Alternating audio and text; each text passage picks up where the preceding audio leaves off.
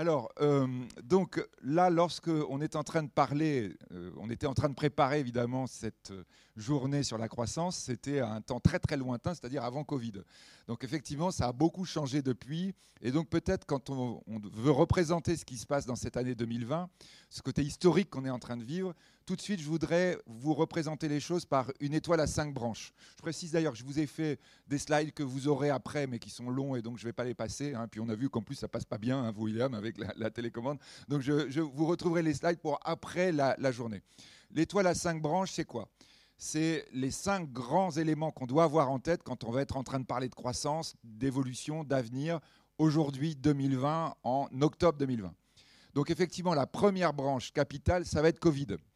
Alors peut-être là tout de suite, si vous me permettez, euh, donc je suis là en tant qu'économiste, je ne suis pas là en tant qu'humain. Un économiste n'est pas humain, d'ailleurs on le sait bien, on nous le dit sans cesse. Euh, donc euh, en tant qu'humain, évidemment, Covid c'est aussi un drame. On a des gens dans nos familles qui ont été touchés. Moi j'ai un ami qui est décédé.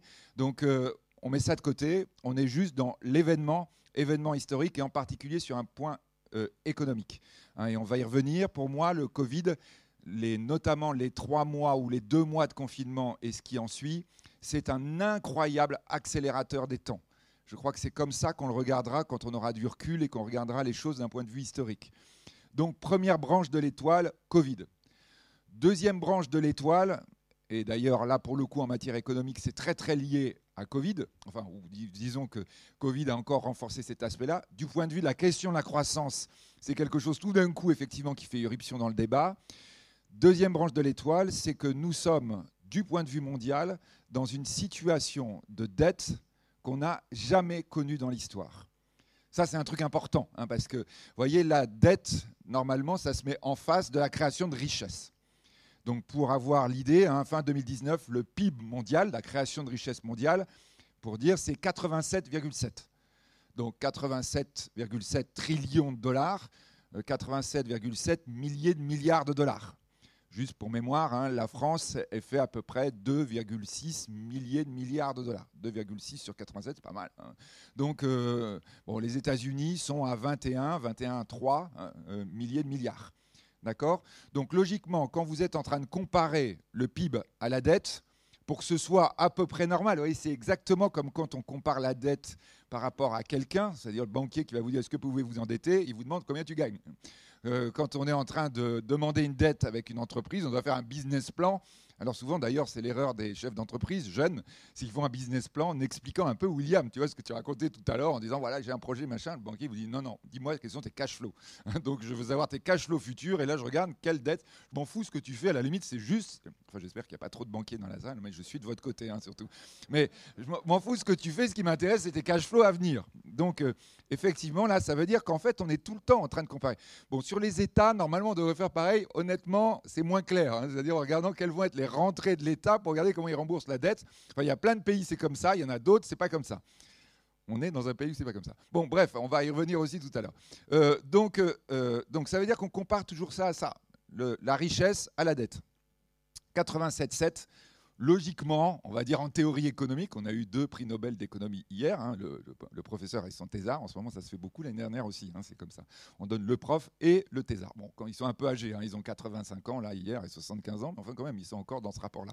Donc en théorie économique, le prix Nobel, il va vous dire, bah, à 87,7, il faudrait que tu aies à peu près 115, allez, 115 maximum, 110, 100, ce serait pas mal, 1000 milliards de dettes. Fin 2019, on n'est pas à 115, on n'est pas à 110, on est à 250 000 milliards de dettes. C'est-à-dire on est avec un gros, gros problème de décalage entre la création de richesses réelle et la dette. Et ce qui va se passer avec Covid, c'est que, on va y revenir tout à l'heure, on va créer de la dette artificielle de manière vertigineuse. Enfin, alors vous allez me dire, quand on est à 250 000 milliards, on n'est plus euh, effrayé par grand-chose. Donc c'est bien ce qui s'est passé, c'est-à-dire que grosso modo, on a dû créer entre 11, 12, 15 peut-être 1000 milliards en 4-5 mois. Sur 250, c'est pas grand-chose, mais quand même en 4 mois, quoi. hein. donc c'est quand même pas négligeable. C'est-à-dire qu'on rajoute de la dette, et alors on rajoute de la dette à un moment on ne crée pas du tout de richesse. Donc vous comprenez là quand même que ça pose un léger souci. D'ailleurs, c'est pour ça que depuis, les autorités monétaires et politiques, elles n'arrêtent pas de vous dire quoi faut recommencer très très vite à créer de la richesse. Parce que là, on commence quand même légèrement à être contracté, même si on avait l'entraînement. Euh, on commence à être contracté parce que, grosso modo, hein, si on regarde la crise de 2008, qui n'a rien à voir avec la crise d'aujourd'hui, mais la crise de 2008, c'est parce qu'à l'époque, on a un PIB qui est à 82 000 milliards de dollars, 82. Et à l'époque, on dit, c'est terrible, on a une dette à 140. Ça nous avait fait une crise monumentale. Euh, PIB 82, dette 140. Depuis, on a augmenté de 5 le PIB et on a augmenté la dette de 110. Donc autant vous dire qu'effectivement, quand même, on est dans des proportions d'écart de plus en plus fortes. Donc là, c'est vrai que jusqu'à maintenant, ça nous faisait ni chaud ni froid. Enfin, je ne reprends pas l'expression de Jacques Chirac, mais vous voyez, donc c'est. Euh, il y en a qui connaissent Jacques Chirac dans la salle. Donc, euh, donc euh, mais on va dire qu'effectivement, quand même, là, avoir rajouté 10, 15 trillions de dettes alors qu'on ne crée pas de richesse, ça inquiète un tout petit peu. Donc cette deuxième branche, elle est importante à avoir à l'esprit quand on est en train de parler de croissance. En janvier, on n'en parlait plus parce que tout le monde se fichait de la dette. Là, quand même, c'est revenu un tout petit peu sur le devant de l'actualité, en particulier dans un pays comme la France, hein, qui est assez bien équipé en matière de dette, donc effectivement, qui se pose de plus en plus la question à quel moment je crée de la richesse hein, D'ailleurs, si nous, on ne se pose pas la question, les Européens à côté de nous nous tapent sur l'épaule en disant Au fait, vous créez quand la richesse hein, Donc là, c'est effectivement grande question supplémentaire. Troisième branche de l'étoile.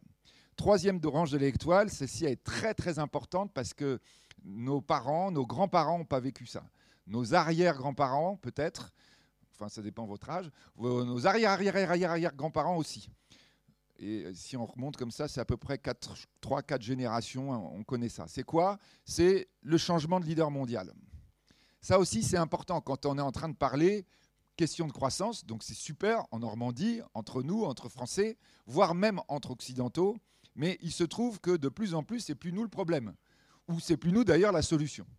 Le changement de leader mondial, c'est quoi? Eh ben, C'est la Chine qui est en train de remonter les États-Unis. Hein, et d'ailleurs, on voit bien, on a l'élection américaine qui euh, va bientôt avoir lieu. Et on voit bien que la question chinoise, en fait, est absolument centrale dans l'élection américaine. D'ailleurs, en fait, elle est centrale dans la vie américaine depuis à peu près une dizaine d'années, on va dire depuis le deuxième mandat Obama. Hein, enfin, le second, puisqu'on n'a pas eu de troisième. Donc, euh, là, effectivement, on, on, parle de plus en plus de la question chinoise. Pourquoi? Juste quand même pour mémoire, vous voyez, je suis beaucoup avec les chiffres de PIB. En 2000, la Chine, c'est équivalent du Japon. C'est-à-dire, à l'époque, le Japon est à 4,8 D'accord? Vous vous souvenez, les États-Unis sont à 20 quand même, donc il est assez loin. Euh, et à l'époque, il est numéro 2 mondial. Et la Chine, elle est au même niveau, 4,8. 2000. 2020, le Japon est à 5. Donc petite croissance, pas beaucoup de démographie. Bon, ils ont changé d'empereur, mais ça ne modifie pas grand-chose. Euh, en revanche, la Chine, elle est à 14,7. D'accord? Chinois, Japon. Donc la Chine est numéro 2 mondial, là, largement. Mais d'accord, eux, ils ont multiplié par 3 quand le Japon a augmenté de 0,2. Et les Américains, ils ont un peu augmenté, mais ils disent à ce rythme-là, c'est clair, ça va aller très très vite, ils vont nous pulvériser. C'est certain que la Chine va pulvériser en termes, enfin j'espère en images hein, uniquement, mais va pulvériser euh, les États-Unis. Pourquoi? Parce qu'en matière économique, là aussi, on revient à un élément très très important quand on va parler croissance. En fait, on est revenu à un fondamental de l'économie depuis des millénaires qu'on avait un peu oublié pendant deux siècles, c'est que ce qui fait la puissance comme la croissance, c'est la démographie.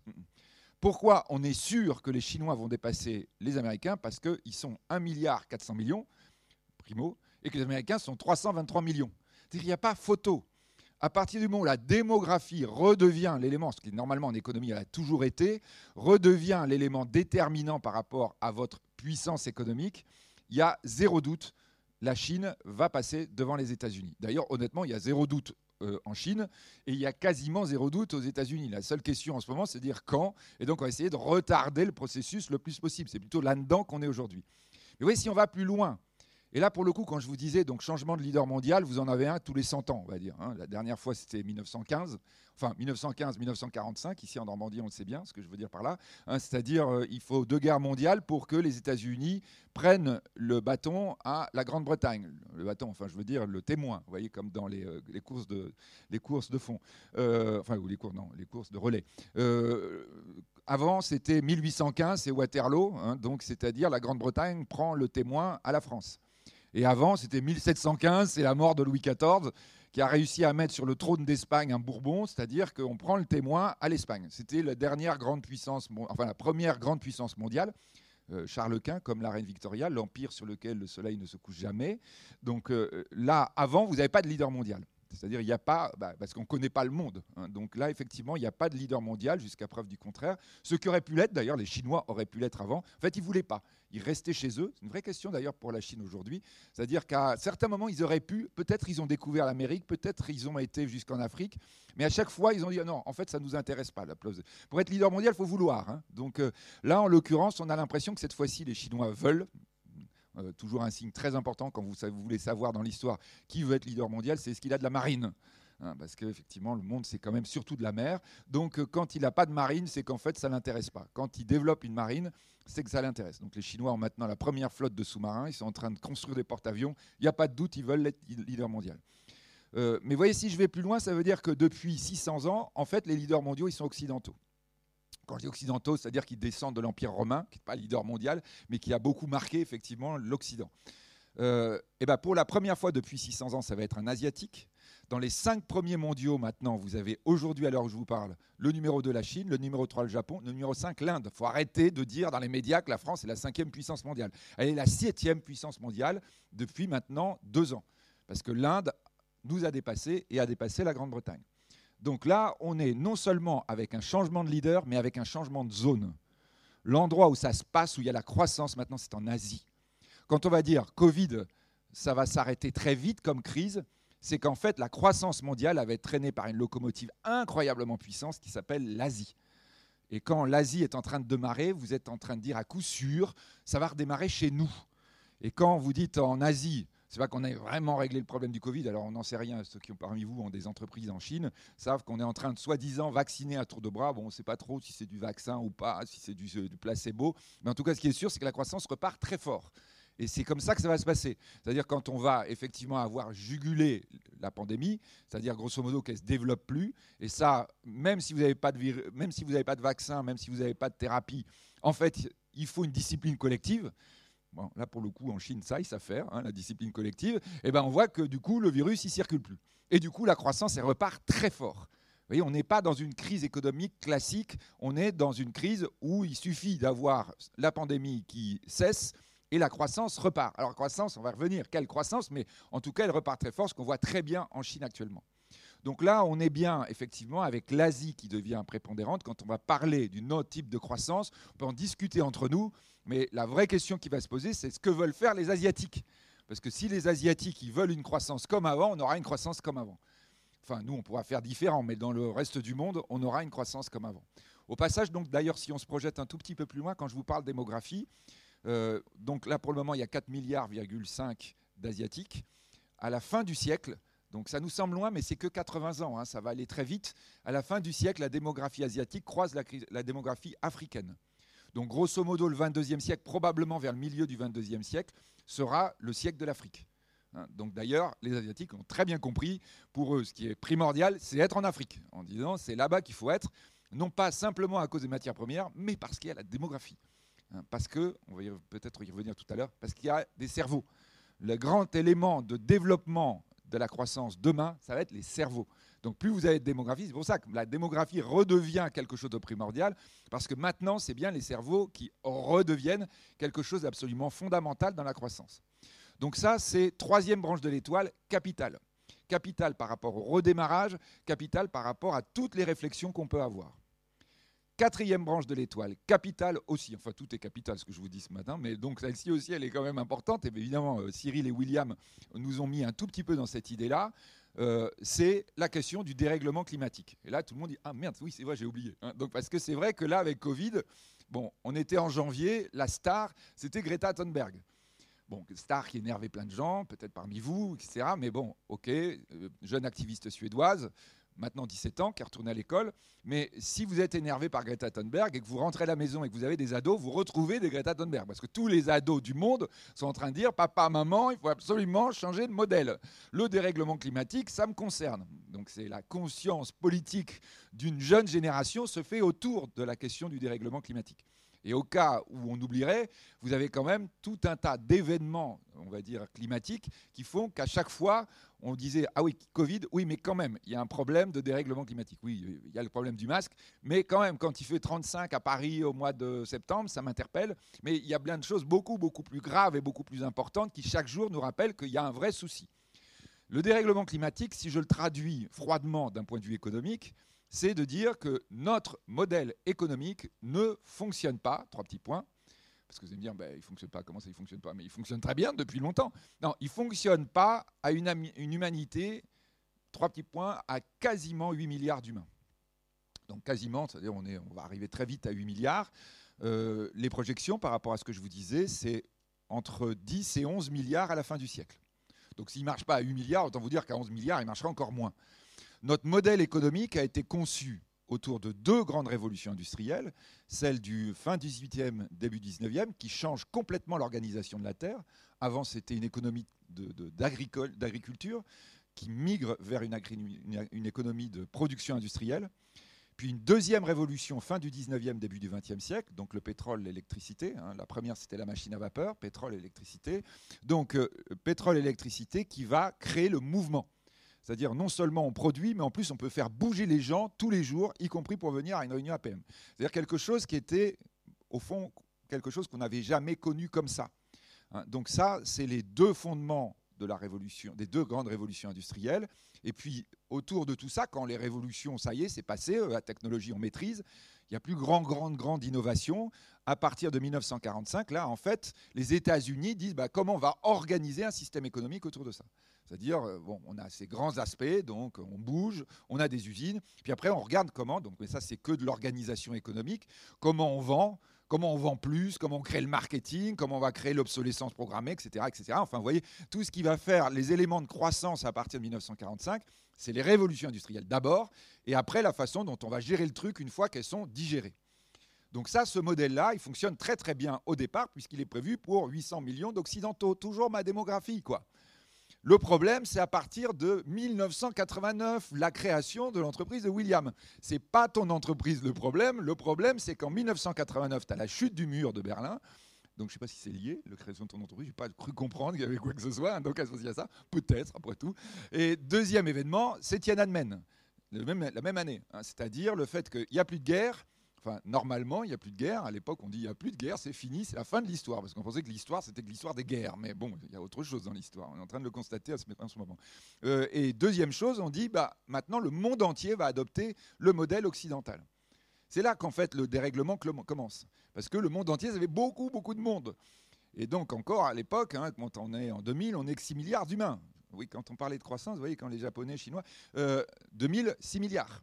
Maintenant, 8 milliards, 20 ans après et on continue l'expansion. Alors vous allez dire, elle se ralentit, puisque tu auras dit qu'on va être que 11, que 11, milliards à la fin du siècle. Oui, mais quand même, vous avez du monde. Hein. Donc 11 milliards, 8 milliards, ça veut dire que là, le modèle ne marche pas et qu'effectivement, il va falloir réinventer quelque chose, réinventer, vraiment avoir une rupture complète pour ça que la petite Greta et les, et les, et les ados, ils sont un peu inquiets parce qu'ils disent une rupture complète. Dis donc, mais tu te rends compte, une rupture dans la façon de créer la richesse, ça n'arrive pas tous les ans. Là, tu m'as parlé de changement de, de, changement de leader pardon, tous les 100 ans, mais changement de modèle, quand euh, on a eu euh, la première révolution industrielle, ça faisait 10 000 ans, ça faisait 100 000 ans que les humains, enfin depuis qu'on avait commencé à faire de l'agriculture, que les humains fonctionnaient matière économique comme ça. Donc euh, comment tu vas faire pour changer de modèle eh bien, donc justement, ça c'est la cinquième branche de l'étoile qui est capitale. Oui, je sais bien, oui, mais je vous ai dit, tout ce que je vous disais est capital. Mais vous avez, quand je vais vous le dire, là, vous allez dire, ah oui, ça c'est capital. La cinquième, donc je fais un tout petit peu de teasing, on est d'accord, il va nous dire quoi La cinquième branche de l'étoile, c'est que nous rentrons dans la plus grande rupture technologique de tous les temps. Mais quand même, hein, c'est quand même peut-être le truc le plus important. Vous voyez, Covid à côté, c'est pipi de chat la plus grande rupture technologique de tous les temps. Je pèse mes mots, c'est-à-dire c'est beaucoup plus important que le moteur à vapeur, l'essence, le charbon ou l'électricité. Pourquoi? Parce que c'est vraiment un changement de mode de fonctionnement, un changement de mode de vie appliqué à 8 milliards. Hein, appliqué à 8 milliards, c'est ça qui est incroyable. Et donc là, effectivement, on rentre là-dedans. Comment ça? Et c'est quelque chose qui nous ouvre, qui nous inaugure une période qui, pour nous tous, là dans la salle, ceux qui ont des plis autour des yeux pour s'ouvrir et ceux qui n'en ont pas encore, c'est une période qu'on ne peut pas imaginer. On ne peut pas imaginer parce qu'on est tous issus d'une période super calme du point de vue techno, super calme du point de vue de la science. Ah non, non, non, non, non, c'est pas vrai. Moi, j'ai vécu des choses incroyables. On a créé l'informatique, on a créé Internet, on a créé plein de choses dans la médecine. C'est incroyable. Depuis que je suis né, comment ça a changé? Non, non, non, non. En fait, on n'a pas créé de trucs importants qui changent le mode de vie. Quand tu regardes la piscine, 1968, tout le monde connaît, Romy Schneider, jeune, Alain Delon, jeune. On est d'accord. Hein. dans la salle, quelles que soient vos orientations sexuelles, vous voyez la piscine. Hein. donc, bronzé, tout, hein, clac, clac, les machins. Vous savez, quand il lui. oui, oui, oui, je vois quand, quand, quand, les yeux qui pétillent. Je vois les, rides, là, autour des yeux. Donc, effectivement, quand Alain Delon frappe un peu le dos de Romy Schneider, bon, enfin, bon bref. Bah, vous voyez quoi en 1968 Vous avez l'impression que c'est un film qui a été tourné hier. Pourquoi? Parce qu'on vit toujours comme en 1968. Vous voyez? Alors que si vous faites un film en 1895 et que vous le regardez en 1968, vous dites, non, c'est une autre époque. il y avait des tramways à cheval, il y avait beaucoup de paysans, il y avait des usines avec des gens en casquette, etc. Non, ça n'a plus rien à voir avec ce qu'on vit. Alors que 1968, il y a 30 ans, ah non, ça fait un tout petit peu plus, oui, je me rends compte. Donc, il y a 52 ans, en réalité, ils vivaient exactement comme aujourd'hui, sauf qu'il y avait un truc bizarre, c'est qu'il y avait un fil au téléphone. Mais à part ça, même les bagnoles, même l'environnement, tout ça ressemble à ce qu'on connaissait. Bah ça, ça explique pourquoi on ne sait pas ce que c'est qu'une grande rupture. Parce qu'en fait, on vit pareil depuis des décennies. Et que d'ailleurs, quand on regarde les entreprises, même quand William raconte l'histoire de sa boîte, en fait, on est en train de faire révoluer la boîte. Mais fondamentalement, quand même, quand on regarde la photo, au début, la photo de la première, de la première photo, disons 1990, on ne sait pas trop si c'est une photo d'hier ou d'il y a 30 ans. On n'est pas tout à fait certain. Et dans beaucoup d'entreprises, on va dire oui, bien sûr, on a changé, on a énormément changé. Mais non, en fait, tu n'as pas vraiment changé. Tu n'es pas dans une rupture comme quand tu étais paysan, que tu deviens ouvrier. Que depuis des générations dans ta famille, en Bretagne, on était paysan, et que maintenant, on va être ouvrier dans la région parisienne. Ça, c'est une vraie rupture. Ben là, ce qu'on est en train d'évoquer, la grande rupture technologique, c'est celle-là. Quand vous avez une rupture technologique, ce qui est capital, c'est qu'à ce moment-là, eh bien, en réalité, tout est chamboulé. Et en, particulier, un truc qui est absolument chamboulé, c'est la façon dont tu vas calculer la valeur. À chaque fois que tu as des grandes ruptures technologiques, la façon dont tu vas calculer ton PIB, ah bah d'ailleurs, ça y est, alors on est dans le sujet, hein, chaque fois, la façon dont tu vas calculer ta croissance est complètement bouleversée. Quand, à Paris, 1900, tu as dans la région parisienne, en comptant large, et on n'avait pas des statistiques tout à fait précises, un million de chevaux la valeur économique du cheval, de toute l'économie du cheval, est capitale. Tous les jours, tu as arrivant de Normandie des cargaisons d'avoine pour nourrir les chevaux. Tous les jours, tu as à évacuer le crottin dans Paris. Et le reste. Tu as d'ailleurs l'odeur de crottin. Enfin, tu, tu, vis autour de ça. 1900, ton tramway est à cheval, etc. C'est-à-dire, c'est moi, mon grand-père, euh, vous, parce que vous êtes beaucoup plus jeune que moi, vos arrière-grands-parents, peut-être même arrière-arrière, parce que je vois vraiment des gens jeunes dans la salle, mais donc mais ça fait pas loin quand même, quoi. Hein. C'est-à-dire qu'il y a un lien pas très très lointain. 30 ans après, 30 ans après, tu as 4000 chevaux dans la région parisienne, et encore quand la garde républicaine est dans le coin. C'est-à-dire, tu as eu un bouleversement incroyable, qui est inimaginable en 1900. Tu ne peux pas imaginer le monde sans cheval. Et quand tu fais des calculs de valeur, quand tu fais des projections, quand tu vois ton banquier disant je voudrais agrandir l'écurie, le banquier dit bah, fais-moi des cash flows, oui très bien, je vois ok combien de chevaux. Donc il n'a pas de problème, il est bien dans son référentiel habituel. Il est comme nous aujourd'hui, dans le confort de sa représentation d'avant. Et quand tu vas lui dire en 1910 je voudrais ouvrir une station-service, là il dit mais c'est quoi ce truc? Sauf qu'en 1930 c'est la station-service qui a pris de la valeur et l'écurie qui s'est effondrée on est dans une rupture, la plus importante de tous les temps, qui est 10, 50 fois, 100 fois l'arrivée de la voiture par rapport au cheval. C'est ça que nous sommes en train de connaître. Alors juste pour aller très vite, parce que quand même je n'ai pas un temps infini, euh, la rupture technologique dont je suis en train de vous parler, vous êtes en train de dire, mais j'aimerais bien qu'il précise un tout petit peu là, parce que quand même ça m'intéresse son truc. Enfin, peut-être si vous êtes réveillé, ça vous intéresse. Même si vous êtes réveillé, je ne suis pas sûr que ça vous intéresse totalement. Mais enfin, je vais essayer. Donc euh, la rupture technologique, contrairement à l'approche qu'on peut avoir en politique. Parce que les politiques, évidemment, quand ils sont en train d'essayer d'évoquer tout ça, bon, déjà, ça les barre, parce qu'un politique, par définition, son rôle, c'est rassurer les gens. Et pour rassurer les gens, il faut leur dire tout va continuer comme avant. Le grand principe d'un politique, comme d'ailleurs le grand principe d'un État, c'est gérer la continuité. Par définition, un politique ou un État ne savent pas gérer les ruptures technologiques. Par définition. ils suivent et encore, parfois ils freinent. Je vous rappelle hein, juste qu'une grande, grande rupture technologique, quand je vous parlais des grandes révolutions industrielles, si vous remontez dans le temps, probablement une des grandes, grandes ruptures, mais vous voyez, ça n'a rien à voir avec aujourd'hui, parce que ça ne concerne pas 8 milliards d'habitants, c'est moins qu'on puisse dire, c'est l'invention d'imprimerie. l'imprimerie, quand même, c'est un gros truc, parce que ça veut dire que tout d'un coup, tu as le savoir qui se diffuse de manière complètement différente d'avant. C'est pas rien. Donc, est-ce que les Chinois, est-ce que c'est Gutenberg qui commence? Mais enfin, ce qui est sûr, c'est que l'imprimerie, elle apparaît vers le 14e, 15e siècle. Bah là, tu as le roi de la Renaissance en France, François Ier, quoi. Le gars qui fait Chambord, vous voyez, qui fout des fenêtres partout dans les châteaux forts, quand même, quoi. Le gars, l'image de la modernité de l'époque. D'ailleurs, on appelle ça le début des temps modernes. Bah, L'État, le roi, euh, on va dire, l'élément qui commande la nation, il interdit l'imprimerie pendant deux ans. D'ailleurs, quand je dis deux ans, en fait, il aurait bien imprimé interdit définitivement, mais il se rend compte que ça marche pas parce qu'effectivement, il y a des imprimeries tout autour et que du coup, effectivement, il perd une grande partie de cette économie alors que la France devient la première population européenne. Et puis en plus, de toute façon, les problèmes associés à l'imprimerie, il les a quand même en interne. Mais vous voyez, hein, l'État est tellement en problème avec les ruptures qu'en général, il va dire je l'interdis. Et d'ailleurs, il dit c'est pour votre bien. Et il y a plein de gens, généralement âgés, qui disent il a raison, c'était beaucoup mieux avant. Non, non, attention, c'est dangereux ces nouveaux trucs. La rupture technologique, ça me fait peur parce que c'est pas confortable.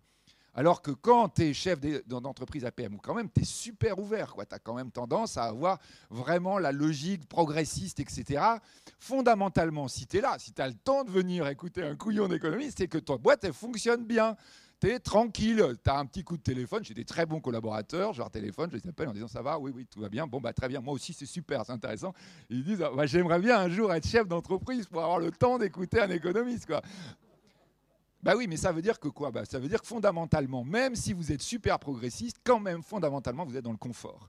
C'est-à-dire dans l'idée que le modèle qui m'a fait réussir, c'est un bon modèle, d'ailleurs la preuve c'est que j'ai réussi. Euh, et donc, je n'ai pas tendance à accepter la rupture technologique. Ouais, ouais, j'ai mis des fenêtres dans le château fort, mais quand même, quoi, j'ai pas envie d'une rupture technologique qui risquerait de mettre en danger ce que je suis. Et donc là, quand on est dans une rupture technologique, au sommet de l'État, comme au sommet de toutes les organisations, on a tendance à freiner des cas de fer. Et on va voir que Covid est une illustration incroyable de ça, dans un laps de temps très très réduit, à quel point effectivement la rupture pose problème. Alors oui, donc j'ai tourné autour, autour, autour, autour. Les politiques, qu'est-ce qu'ils vous disent? Ils vous disent, bon, bah, vous vous souvenez, les grandes révolutions industrielles, c'est à chaque fois une nouvelle énergie. Et donc ils ont dit cette fois-ci, ah bah donc c'est une nouvelle énergie. Euh, c'est quoi? Bah tiens, c'est le vent, c'est le solaire. Euh, donc on va faire la transition énergétique. Donc comme ça, tu rassures tout le monde. Un, tu dis que c'est une question d'énergie. Et deux, tu dis que c'est une transition. Une transition, c'est pas une rupture quand même. Hein. C'est on y va, cool, tranquille. Et si on le fait, vous allez voir, après, ça va marcher. C'est-à-dire, en clair, on dit aux gens, on continue exactement comme avant, sauf que maintenant les bagnoles sont électriques. Ah, c'était que ça Vous disiez, bah, il n'y a qu'à construire des batteries. Oui, oui, voilà, on va faire un Airbus des batteries, tu vois, etc., etc. Non, non. Non, non, non, non, la rupture, ça suffit pas si tu fais ça. Ce n'est pas une rupture d'ailleurs en réalité. C'est juste une petite évolution. Non, l'énergie, je sais, c'est quelque chose toujours que quelqu'un qu'on a à l'esprit en disant oui, mais on consomme trop d'énergie. Non, mais le problème, c'est qu'on consomme trop d'énergie. Pas qu'on doit changer d'énergie, c'est qu'on consomme trop. C'est-à-dire qu'en réalité, il y a probablement beaucoup d'énergie dont on pourrait se dispenser de l'utiliser. Euh, même, vous voyez, je suis très très provocateur en disant, mais même si tu vas au bout des choses, en réalité, tu peux avoir de l'énergie polluante de type du gaz. Si tu en consommes beaucoup moins, la limite, c'est peut-être gérable, c'est même recyclable au niveau d'une planète de 10 milliards d'habitants. Ah oui, non, non, mais attends, les gens, ils comprennent plus là. On leur a dit, le truc, c'est la rupture énergétique, ou plutôt la transition énergétique. Alors qu'en fait, la grande rupture technologique qui va tout changer, ce n'est pas une question énergétique pour la première fois. La grande rupture qui change tout, mais évidemment c'est un peu plus conceptuel, c'est le fait que les humains ont commencé à maîtriser les big data. Enfin, en français, les données massives. Vous attendiez pas là, vous êtes un peu déçu là. Ah bon? C'est que ça Ben si, c'est une avancée mathématique absolument prodigieuse. Ce qui est passionnant d'ailleurs, hein, c'est qu'elle intervient à la fin du XXe siècle fin du XXe siècle, début du XXIe. Ce n'est pas les ordinateurs majeurs qui vous arrivent à, gérer ça. Hein. C'est euh, quelques cerveaux incroyables que vous voyez, vous voyez des gens, quoi, des mathématiciens. Tous les mathématiciens sont brillants depuis des siècles et des siècles. Mais euh, comme tous les chercheurs, hein, tous les scientifiques, euh, donc entre guillemets, j'en fais partie, parce que sciences économiques, pour les autres scientifiques, honnêtement, c'est pas vraiment des sciences, ils n'ont pas tort. Mais on va dire pendant des siècles, vous cherchez, vous trouvez pas, et tout d'un coup, vous trouvez. Et là, vous voyez à la fin du XXe siècle, début du XXIe, des avancées prodigieuses dans les maths.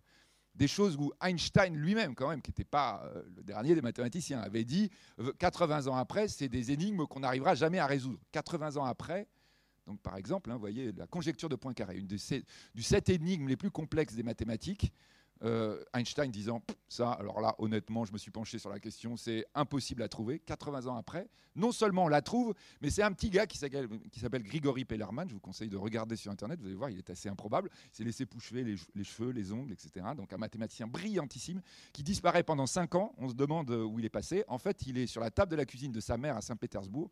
Et au bout de 5 ans, il envoie deux articles fondamentaux du point de vue de l'avancée des sciences.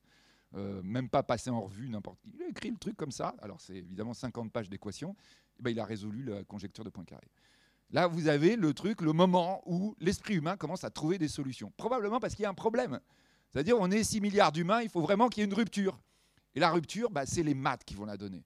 Parce que quand vous êtes en train d'appliquer la question des big data, vous avez l'explication du digital.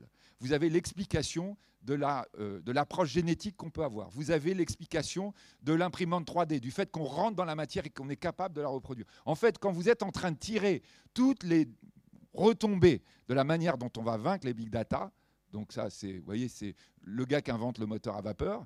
Oui, mais moi, quand je suis paysan et que je commence à avoir une moissonneuse-batteuse, tout d'un coup, je vois la conséquence du moteur à vapeur. Bah là, on en est là. C'est-à-dire, vous avez cette espèce de déclinaison insensée de la science.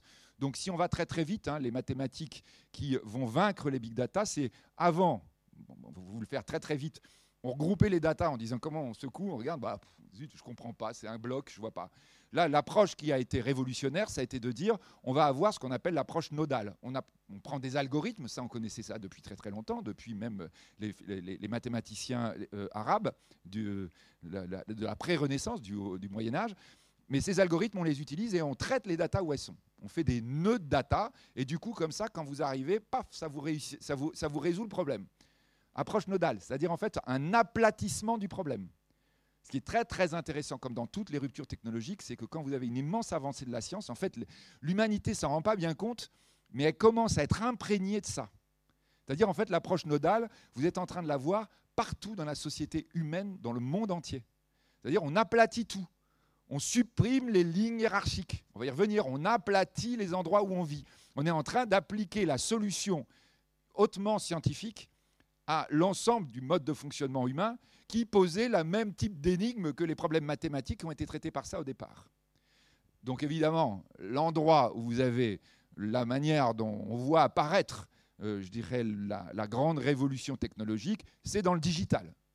Le digital, là, ça y est, vous êtes dans un truc, vous dites, ah oui, oui, ça c'est le grand plan qu'on a fait dans ma boîte, expliquer à tout le monde que la digitalisation de notre activité va tout changer. Donc ça, vous avez commencé à peu près depuis 10 ans, depuis grosso modo que vous avez un téléphone portable qui quand même, vous voyez, est une application big data très concrète qui change votre vie.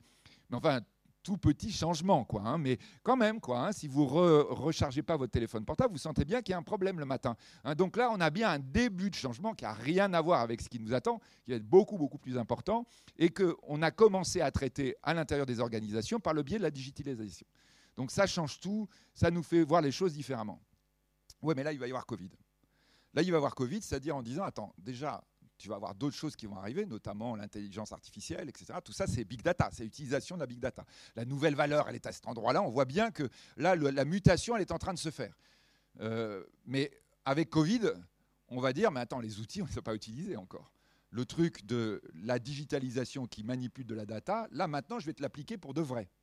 Et c'est là qu'effectivement, on va avoir cet aspect extrêmement intéressant dans le déroulement de la crise. Alors peut-être maintenant, ça nous amène justement à cette idée Covid euh, comme accélérateur du temps, peut-être pour être un tout petit peu plus précis, qui au passage va me permettre quand même, parfois en abandonnant la, casquette d'économiste, de, nous parler en tant qu'entreprise, organisation, et de dire au fait qu'est-ce qu'il faut faire là dans les trois jours, trois semaines, trois mois, enfin qu'est-ce qu'on préconise, qu'est-ce qu'on regarde, qu'est-ce qu'on voit qui se fait, qui se fait pas? Alors peut-être si on revient sur Covid. Euh, sur Covid, euh, donc en fait, vous avez quatre phases dans Covid. Je vous ai fait une étoile à cinq branches, maintenant quatre phases. Et plus ça va aller, je vais 3, 2, 1. À la fin, vous serez vraiment très clair. Hein. il n'y aura plus qu'une chose à retenir. Donc, euh, quatre phases dans Covid. Première phase, la phase 0 ou la phase 1, c'est-à-dire l'arrêt complet d'activité. Donc, cette phase-là, elle est absolument essentielle, passionnante, parce que, répétons-le, on va avoir une sorte de test en grandeur nature. Incroyable. Un truc où pas un théoricien n'aurait imaginé ça. Bon, il se trouve que moi, je préside le comité prospectif du comité 21. Vous n'avez pas suivi, c'est pas grave, hein, mais c'est très important. Je suis très très fier de le dire. Donc ça veut dire le comité 21, vous voyez, qui était en charge des accords de Paris, donc les gens du GIEC, je connais bien, etc. Donc au GIEC, on n'avait jamais imaginé pouvoir faire la simulation qu'on a faite sur deux mois, au niveau mondial. C'est-à-dire, tu arrêtes l'activité, tu arrêtes l'économie. Tu sais que le problème, c'est le modèle économique. Ben, on le sait, mais enfin, on n'est pas complètement sûr. Il y a des gens qui contestent. Il y a même un président américain qui dit d'ailleurs, il n'y a pas de problème. Donc, euh, là, on est en train de dire, on va voir ce qui se passe. Et là, effectivement, tu arrêtes l'économie et tout d'un coup, bah, tu vois le truc qui fait que tu as plein de jeunes qui disent faut la décroissance. quoi. Hein. C'est-à-dire qu'effectivement, tu vois tout d'un coup les gaz à effet de serre qui s'effondrent. Mais qui s'effondrent de manière encore plus forte qu'on avait modélisé jusque-là. Hein. C'est-à-dire que d'un seul coup, d'un seul, effectivement, tu as vraiment la Terre qui s'améliore. Alors, c'est un côté vertigineux, c'est un côté super positif aussi, parce que tu te rends compte que ça a beaucoup, beaucoup plus vite la résilience terrestre qu'on pensait. Euh, juste pour mémoire, en mai 2020, euh, les gens de moins de 60 ans à Katmandou, bon c'est un peu loin, mais enfin, à Katmandou de moins de 60 ans, ils se rendent compte que de leur ville, on voit l'Himalaya. Quand même, l'Himalaya à 8000 mètres de haut, depuis 60 ans, on l'avait jamais vu.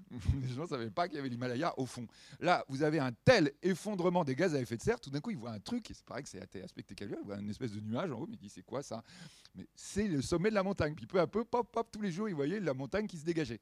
Hein? Donc, c'est-à-dire là, on voit de manière incroyable la baisse des gaz à effet de serre, quand, un, effectivement, tu arrêtes la production économique, et deux, tu arrêtes le mouvement. Surtout, en fait, tu arrêtes le mouvement.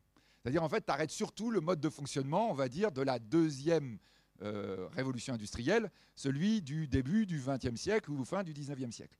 Tout d'un coup, tu vois les gaz à effet de serre qui baissent de manière super forte.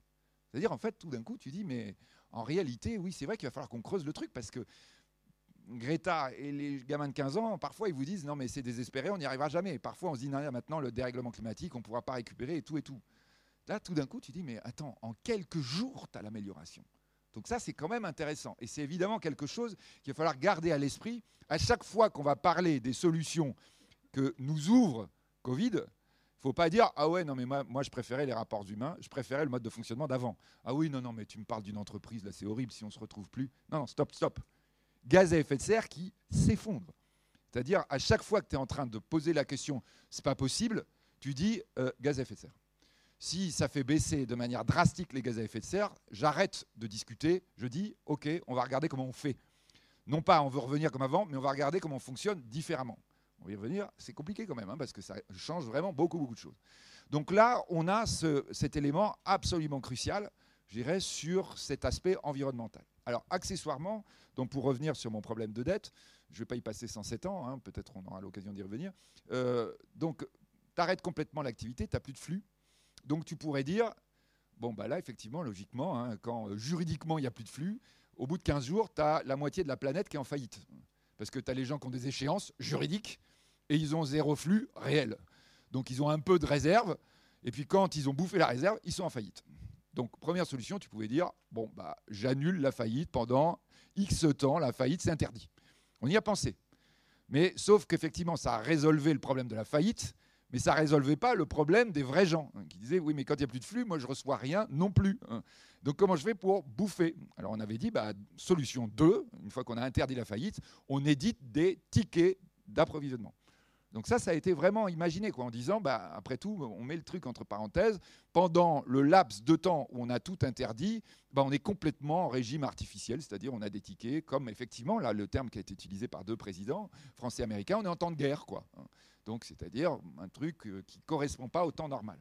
Bon, là, on disait, un, il y a une logistique énorme à faire, c'est-à-dire faire les tickets même par les téléphones portables, ça va être compliqué. Et deux, surtout le problème que tout de suite on a vu, c'est comment on en sort. Parce que là, ça va être compliqué, et encore, on n'avait pas pensé que le virus continuerait à traîner. Donc, on dit, en fait, cette solution, on ne la retient pas. On va partir sur la deuxième solution, qui est ce que j'évoquais tout à l'heure, la création de dette. Et en disant, bah, en fait, la faillite est autorisée toujours le mode de fonctionnement est toujours le même, sauf que comme il n'y a plus de création de richesse du tout, on crée des faux flux. Et donc là, vraiment, il faut insister là-dessus parce qu'aujourd'hui, on a notamment en France des discussions surréalistes en disant Ah, tu vois que l'État, il trouve de l'argent quand il y a besoin. Mais tu vois que les milliards, il n'y a aucun problème. Non, non, non, non, attends, tu n'as pas compris là. À partir du mois d'avril, on a dit on est dans le Monopoly, chacun se distribue des billets de 50 000. Pourquoi? Bah, Parce qu'on a décidé. Parce que j'ai pris la main sur la banque et qu'on a dit mais ça change la règle. Bah oui, je suis d'accord, ça change la règle, mais si tu les as pas, tout le monde crève. Donc effectivement, on va se donner des faux billets on crée de la fausse dette par rapport à ce qu'on disait tout à l'heure. Logiquement, quand vous arrêtez de créer de la richesse, surtout, il ne faut pas créer de dette. On fait exactement l'inverse. Puis tant qu'à faire, comme vous avez mis la main sur la banque du Monopoly, là vous y allez franco, ce qu'on disait tout à l'heure, enfin quand je dis franco, c'est le cas de le dire. Alors donc euh, euh, là, les Américains, ils y vont en disant, donc euh, champion du monde là en l'occurrence, hein, donc on fout 2300 milliards, 2,3, hop, allez hop, on va voir. Après ils rajoutent 1400 milliards, 1,4, 1000 milliards, pardon, excusez-moi, j'ai oublié les milliers de milliards, c'est donc en trillions. Et puis là, ils sont dans le débat de la présidentielle en disant on rajoute 2 trillions encore ou 1,5. C'est-à-dire, on n'est rien qu'aux États-Unis sur des trucs qui vont s'élever à 6-7 trillions de dettes rajoutées à partir de rien, puisque effectivement, on a été dans une situation où on ne créait plus de valeur. Donc là, on est dans quelque chose d'absolument démentiel. Donc, on n'est pas dans les tickets imprimés, mais on est quand même dans quelque chose qui pose un léger souci à court terme c'est quoi le léger souci? Pour être très très clair, c'est que en fait tous les gens qui ont de la monnaie d'avant, c'est-à-dire de janvier 2020, qui étaient déjà quand même avec un vrai doute. Parce que quand vous avez un taux à zéro, un taux négatif, c'est-à-dire vous empruntez, on vous file de l'argent, vous commencez à dire à quoi ça sert que je fasse des économies. D'ailleurs, vos gamins, ils commencent à vous dire Papa, maman, j'arrête de bosser à l'école, c'est pas la peine, il faut juste avoir un copain banquier. Si j'ai une bonne dette avec un bon taux négatif, j'ai mon loyer qui tombe tous les mois. Donc, euh, euh, c'est génial. Donc, effectivement, là, vous dites quoi? Bah, Déjà, il y avait un terrain qui était quand même légèrement incertain, en disant Ça vaut quoi la monnaie? La vraie question, c'est de dire si on se pose le problème, ça vaut quoi la monnaie? Et eh bien à ce moment-là, là, le verre est dans le fruit. Parce que quand vous n'êtes pas sûr de la valeur de la monnaie à terme, ça dans l'économie, on sait toujours, dans l'histoire économique, c'est vraiment quelque chose qui se produit à chaque fois, vous arrêtez d'investir. En fait, vous investissez plus. Il n'y a, pas, a pas de raison de s'enquiquiner à investir, qui est quand même un vrai souci quand on est un chef d'entreprise. L'investissement, euh, c'est vraiment la réflexion. Alors on aime ça, mais quand même, quoi. Euh, ouais, mais sauf que tu investis pourquoi Pour avoir de la monnaie à la fin, pour avoir un retour sur investissement. Mais si je te dis ta monnaie, on s'en fout, de toute façon, je la crée autant que je veux, pourquoi il faut que je m'en kikine? J'ai intérêt plutôt à emprunter et à rien faire d'autre. Donc là, c'est vrai que lorsqu'on est en train de créer de la dette et lorsqu'on est avec cette problématique-là, on est avec en fait une double, question. La première, c'est de dire est-ce que tu risques pas d'avoir une perte de confiance dans la monnaie qui va casser l'investissement? Et ça, on a des indices, c'est-à-dire en clair, l'or qui monte. L'or, c'est pas bon du tout quand l'or monte, parce que l'or, ça sert à rien. C'est juste le truc, effectivement, qui n'est pas émis par un banquier central. Donc, du coup, j'ai confiance, quoi. C'est un machin rare qui n'est pas émis par un banquier central où tout le monde se dit, de toute façon, après une guerre, c'est ça qu'on récupère. Donc, quand les gens commencent à acheter de l'or, c'est pas bon. Ça veut dire que justement, ils ne veulent pas investir dans autre chose. Donc là, maintenant, on a créé un or virtuel qui est aussi intéressant parce qu'il est créé par un algorithme et pas par un banquier central qui s'appelle Bitcoin. Euh, il y a 8 ans, un Bitcoin, un dollar. Aujourd'hui, euh, un Bitcoin, 11 000 dollars. Ça, c'est mauvais signe, ça. Ça veut dire effectivement que les gens disent, plutôt que d'avoir du dollar, je préfère avoir du bitcoin. Hum. Bon, on a plein d'autres indications. Le dollar commence à, être, à, bouger un tout petit peu, etc. Donc on voit bien qu'il y a un problème. Problème de confiance, problème majeur par rapport à l'investissement. Quand je suis en rupture technologique, l'investissement va être primordial. Il faut vraiment que tout le monde s'y mette. Et donc vous voyez quand même tout le monde en train de baliser en ce moment, en train de dire, euh, il faut vraiment qu'on rééquilibre le modèle. Donc là, on revient à notre truc là faut, nous faut de la croissance immédiate pour rééquilibrer en PIB la dette qu'on a créée. Oui, oui, ok, euh, on va reparler de ça après, mais là, tout de suite, tout le monde au boulot. Pourquoi on ne va pas reconfiner? Parce qu'on dit, oh là là là là là là, ça commence vraiment à prendre des proportions terribles. Et vous voyez, quand on dit, c'est quoi le danger? Parce qu'après tout, il n'y a qu'à continuer à créer de la monnaie. Le danger, c'est qu'il y ait vraiment perte de confiance totale. Et là, on commence à sentir les vrais gens. Toujours pareil, c'est pas au sommet que ça se décide, la perte de confiance. C'est à la base quand tous les gens du monde commencent à vraiment se demander à quoi servent leurs assurances vie, pas en France, mais euh, le monde c'est à peu près des choses équivalentes, bah là vous commencez à avoir un vrai souci. Et on sait dans l'histoire qu'à chaque fois ça se produit, ça c'est une catastrophe absolue parce que l'investissement s'arrête. Donc la croissance ou le mode de fonctionnement s'arrête. Et ça veut dire appauvrissement et ça veut dire monter des guerres. Donc là, on est vraiment avec un pilotage fin, fin, fin. Et c'est pour ça qu'on voit les banques centrales quand même là qui sont super, super nerveuses, vous qui n'arrêtent pas de demander aux banquiers, s'il vous plaît, vous vérifiez bien qu'il n'y ait pas trop de faillites. Vous vérifiez bien que quand vous faites des prêts, il y a quelqu'un qui a des cash flows derrière. Ouais, t'es drôle, tout est complètement faussé. Oui, je m'en fiche, mais là, tu dois le vérifier absolument. La Banque Centrale Européenne a demandé à ses banques, dans son environnement, tu me fais un contrôle, un reporting au jour le jour. Je veux du temps réel sur comment la croissance revient. Parce que sinon, il faut qu'on fasse super, super attention. Déjà qu'on a les Américains qui nous font la monnaie mondiale, qui fait le commerce mondial, qui font n'importe quoi. Si nous, on en rajoute une couche, ça peut vraiment faire un gros, gros effondrement. Donc tout le monde est très, très tendu par rapport à ce qui se passe dans cette période zéro et à la solution trouvée.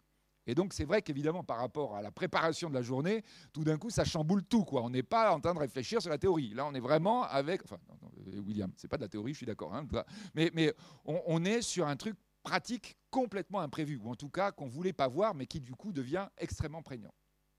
Deuxième phase du Covid. Deuxième phase du Covid, on considère que l'épidémie est résolue et on relance l'économie. On l'a arrêté. Tous les industriels de la salle savent qu'il ne faut jamais arrêter une chaîne. Tu la mets au ralenti, mais il ne faut pas l'arrêter, parce que quand tu l'arrêtes, c'est beaucoup plus compliqué à redémarrer que s'il suffisait juste de la remonter en puissance. Bah là, on l'a arrêté on l'a arrêté et on sent bien que ça va être compliqué à redémarrer. Alors, qu'est-ce qui se passe dans la deuxième phase? Donc, si on regarde hein, du point de vue du calendrier, logiquement, première phase euh, jusqu'au mois de juin, on va dire, globalement dans le monde. Deuxième phase, de juin à septembre. C'est-à-dire, ça veut dire quoi? Là, tu refais fonctionner l'économie, mais avec des béquilles artificielles. Toujours pareil, quoi. Mon État qui va créer. Alors, on va dire, oui, l'État joue bien son rôle. Ils ont envoyé des aides. Non, attends, ils t'ont envoyé du faux argent dont il n'arrête pas de te répéter, si tu écoutes bien ce qu'il te raconte, que la seule façon de s'en sortir, c'est que ce faux argent soit compensé par la création de richesses réelles rapidement. S'il suffisait de distribuer des billets de 50 000 de Monopoly pour être riche, ça fait longtemps qu'il n'y aurait plus de pauvreté en Afrique. Hein, S'il suffisait d'un État qui ait de la bonne volonté en disant mais pas de problème, je vais vous créer la monnaie. Puis d'ailleurs, ma banque centrale garantit. Ça fait longtemps qu'il n'y aurait plus aucun pays pauvre. Tout le monde consommerait et le truc marcherait très très bien. Non, non, non, non. Euh, quand tu dis c'est quoi la poule ou l'œuf entre la monnaie et la création de richesse, c'est clair. La poule, c'est la création de richesse. Si tu n'as pas de création de richesse, tout ton système, il ne marche pas. Donc là, pendant la période 2, l'État, il continue à te faire du truc fictif, parce qu'il dit sinon ça s'effondre. Et en même temps, je sais que c'est fictif, il ne faut pas que ça dure trop. Donc il continue à mettre des béquilles un peu partout en disant c'est du faux argent, mais ça vous permet, si vous êtes encore avec des flux beaucoup trop faibles, de continuer d'exister. Alors vous avez un endroit dans mon sud-ouest, où évidemment c'est très très prégnant en ce moment, c'est évidemment Airbus. Oui, mais Airbus, c'est pas rien quand même. Hein. Ça nous fait le commerce extérieur français. Ça fait des dizaines, des dizaines et des dizaines de milliers d'emplois. Rien qu'en France, hein. enfin je parle de Airbus, plus tout ce qui va autour et tout ce qui peut être relié, euh, évidemment en Europe, et d'ailleurs dans l'aéronautique du point de vue mondial. Donc on est bien avec là quand même légère tension, en disant à quel moment tu vas recommencer à créer du vrai cash flow. Et là, quand Airbus, ils vous disent honnêtement, au mieux, ce serait 2025-2026, là, tout le monde se dit, ah non, c'est pas possible, ça va pas être possible. Donc Airbus, ils disent quoi? Bah Alors on commence à plier la boîte. Hein. Donc annonce de 4000 suppressions d'emplois sans suppression de postes. Intéressant, hein, c'est un premier concept, mais on sait bien comment ça continue ça. C'est-à-dire que c'est pour pas trop gêner les politiques. Quoi. Non, non, non, vous inquiétez pas, c'est pas un vrai plan social, ça viendra après. mais, bon, euh, mais évidemment, si tu produis plus d'avions, si tu n'as personne qui veut faire de l'avion, eh ben, euh, ta boîte, elle est morte. Donc là, on est bien avec cette phase 2 super compliquée. Et là, qu'est-ce que dit l'État? Il dit, bah, si je commence à avoir un énorme problème dans un coin, il faut que les autres créent beaucoup de richesses. Il n'est pas du tout sur une nouvelle croissance, croissance alternative. Il est en train de te dire, tu te dépêches de me créer du cash flow pour compenser le cash flow qui disparaît là-bas. Parce que c'est pas rien. Surtout qu'après, tu rajoutes tout le tourisme parisien, alors vous allez dire, non, Normandie, nous, ça va bien. Oui, mais non, ça va, mais sauf que c'est des Français qui sont venus. C'est-à-dire que tu as de l'argent qui circule dans la France. C'est du faux argent, donc on s'en fout. Ce qui est important, c'est que tu fasses importer de la richesse de l'extérieur. C'est que tu es des gens de l'extérieur, des Chinois qui ont créé de la vraie richesse, qui produisent.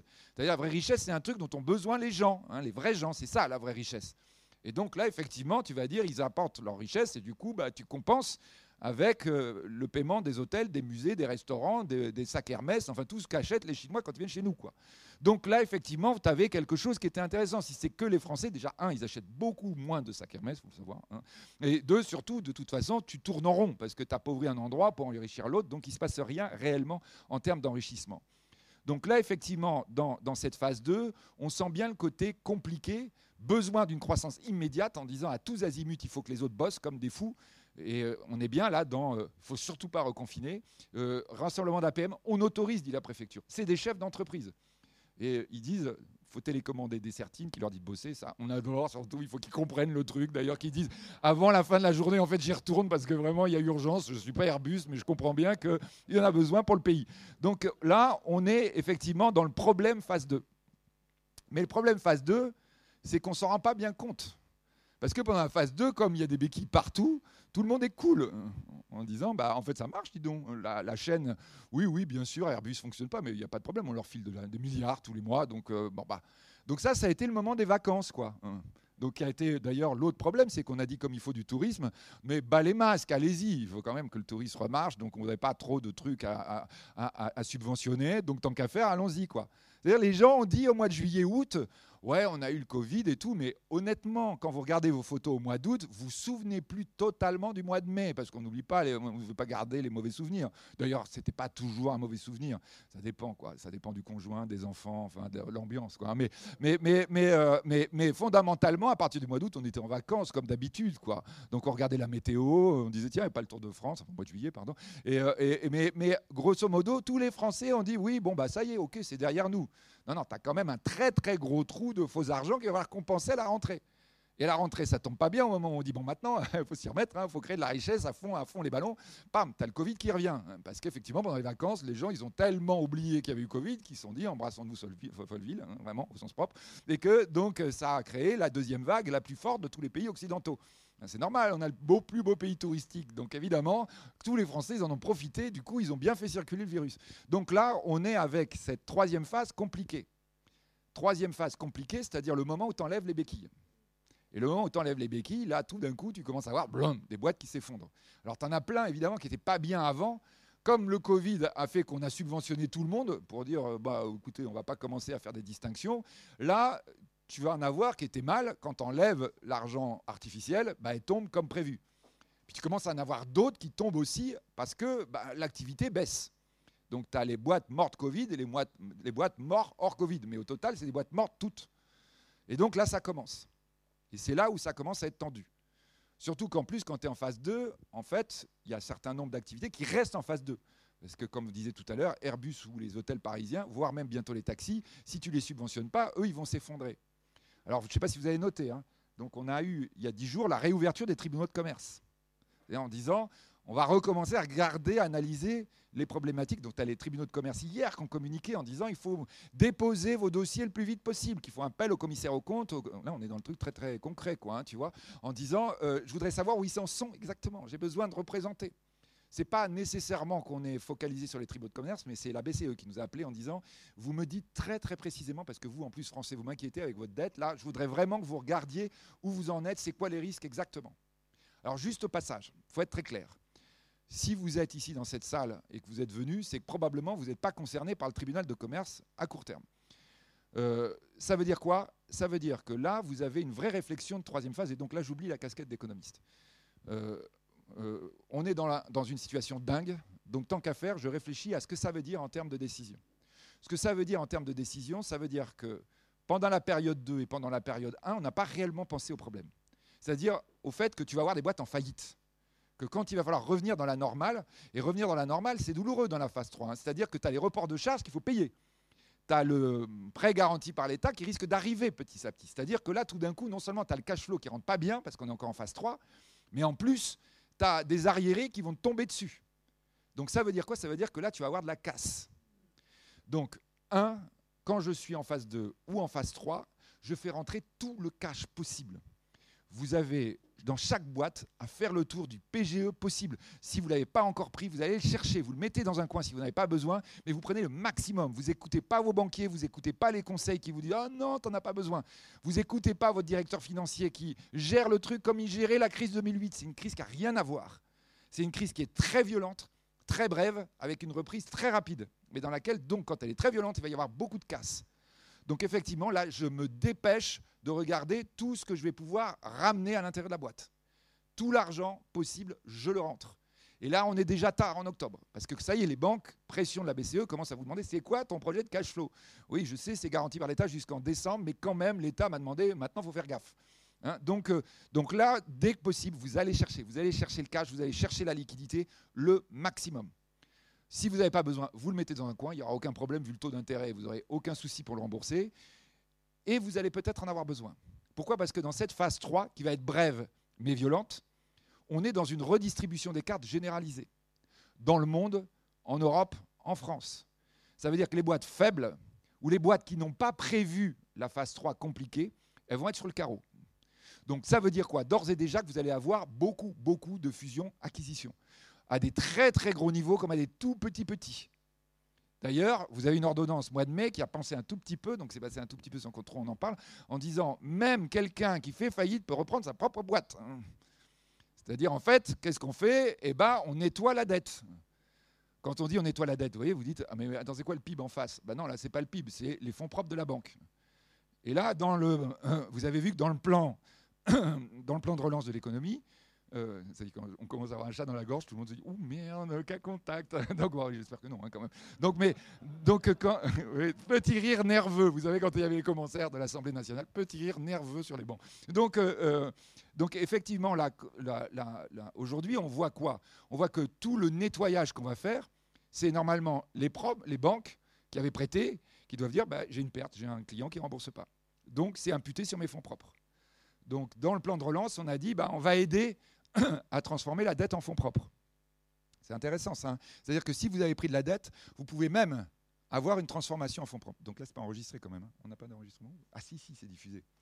Donc c'est possible, disons, les Américains, pour dire ce qu'ils sont en train de faire, les Américains ont déjà prévu d'avoir une transformation de la dette en fonds propres. Non, non, non, non, c'est juste euh, Covid, c'est tout, hein, c'est pas l'eau. donc, donc, non, vous arrêtez de plaisanter avec ça, c'est pas drôle. Donc, euh, euh, donc donc effectivement, ils ont déjà prévu cette transformation.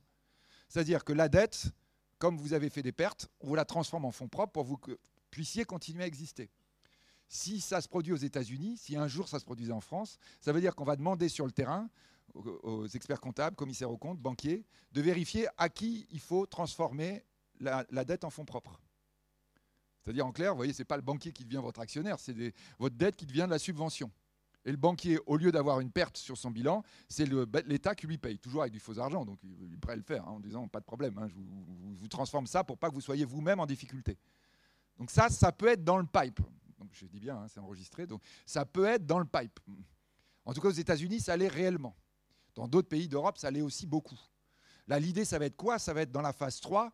Si on doit transformer de la dette en fonds propres, il faut que ce soit de l'entreprise qui ait de la croissance potentielle. C'est-à-dire, on ne va pas foutre des, fonds propres dans une entreprise à perte. Donc, ce qu'on va examiner sans cesse, c'est c'est quoi ta croissance à six mois? Donc là, on, voyez, on est tout d'un coup très très loin du sujet, ou plutôt on y est revenu euh, très très durement, quoi, en disant c'est ça qu'on va analyser de très très près. Pourquoi? Parce que ce qui est capital dans la phase 3, c'est se dire que, un, elle est courte, et que, deux, pour réussir la phase 4, il faut investir massivement. Il revient toujours à mon problème tout à l'heure, hein, vous voyez, sur la question monétaire, il va falloir investir massivement. Parce qu'effectivement, j'arrive maintenant à la phase 4, il me reste une minute, non, non, à 2 minutes 10, hein. non, 10, 12 minutes. Super. Donc normalement, j'arrive au sujet dans 5 minutes. Donc rassurez-vous. Hein. je vous ai dit à la fin, clac, clac, c'est super bien fait. Vous êtes au cœur du sujet. Enfin là, je passerai la balle à mes deux successeurs. Donc, euh, euh, donc là, effectivement, dans la phase 4, c'est le redémarrage. Toujours pareil, je sais qu'on n'y croit pas parce qu'on est des vieux, même quand on est jeune, on n'a jamais connu une crise comme ça. Donc on est sans cesse en train d'essayer de regarder comment ça ressemble à avant. Et même quand vous êtes ministre de l'économie ou président de la République, c'est votre réflexe. Vous retraitez toujours comme avant, alors que c'est complètement différent. Un choc externe comme ça, ça veut dire quoi? Ça veut dire que quand tout d'un coup le choc s'enlève, blam, tu un redémarrage de croissance. Ce qui se passe en Asie, ça a commencé par l'Asie. C'est-à-dire ta locomotive, ton train est arrêté. Alors vous allez me dire, oui, mais oui, évidemment, c'est croissance par rapport à zéro. Oui, mais sauf que tu es à zéro. Tu n'es pas à la croissance de 2019. Tu t'as pas mis entre parenthèses. Tu es bien arrivé à zéro. Tu es vraiment en train de gérer le truc durement. Et tout d'un coup, mars 2020, donc si on est dans la logique où le Covid est à peu près maintenu, pas soigné, mais maintenu euh, au début de l'année 2021, pardon, en mars 2021, mars 2021, bam, ça repart. D'ailleurs, en fait, probablement, ça va bien avoir lieu, puisque ça y est, l'Asie repart. Et quand ça repart, ça va repartir avec une récupération de croissance super forte. En clair, on vous dit froidement, enfin, on vous dit froidement, c'est-à-dire c'est débattu, là où, alors où je vous parle à la Chambre des députés française, les prévisions du gouvernement, c'est moins 10% cette année, plus 7 l'année prochaine. C'est-à-dire, ça ne récupère pas. Non, mais sauf qu'en mois de décembre, tu es à moins 10. Et que quand tu vas avoir plus 7, c'est un truc de dingue. Tu n'as jamais vécu une croissance à plus 7, à plus, 7, à plus 6 ou à plus 5. Et concrètement, tu vas la sentir. C'est-à-dire, tout d'un coup, tu vas avoir une espèce d'accélération incroyable. Alors, oui, c'est une bonne nouvelle, oui, mais pas qu'une bonne nouvelle, parce que quand tu as le train qui démarre très très vite, ou bien tu as réussi à le crocher, et là vraiment tu vas avoir un effet d'accélération inouï, ou bien en fait tu n'es pas prêt, et clac, tu lâches le truc, et ça y est, c'est fini, part sans toi. C'est là où on parlait tout à l'heure de redistribution des cartes massives qu'on va avoir par Covid. Parce que ça, c'est au niveau mondial.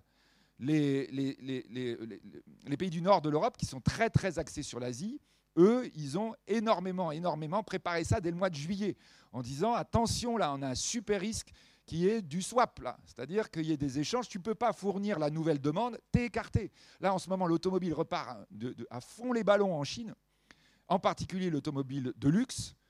T'es BMW, t'es Mercedes, t'es prêt, tu peux l'avoir. T'es pas prêt, tu vas avoir un Coréen, un Japonais, un Américain, peut-être un Français, non, mais qui va prendre ta place. Et c'est bien ce qui est en train de se passer. C'est-à-dire qu'il fallait tout de suite être capable de répondre à 8-9% de croissance chinoise. Tu vas dire, oui, mais c'est une récupération. Non, mais c'est 9% réel. Tu n'as pas investi. Tu n'as plus ton personnel. Tu n'es pas capable de le récupérer. Ça y est, tu es mort.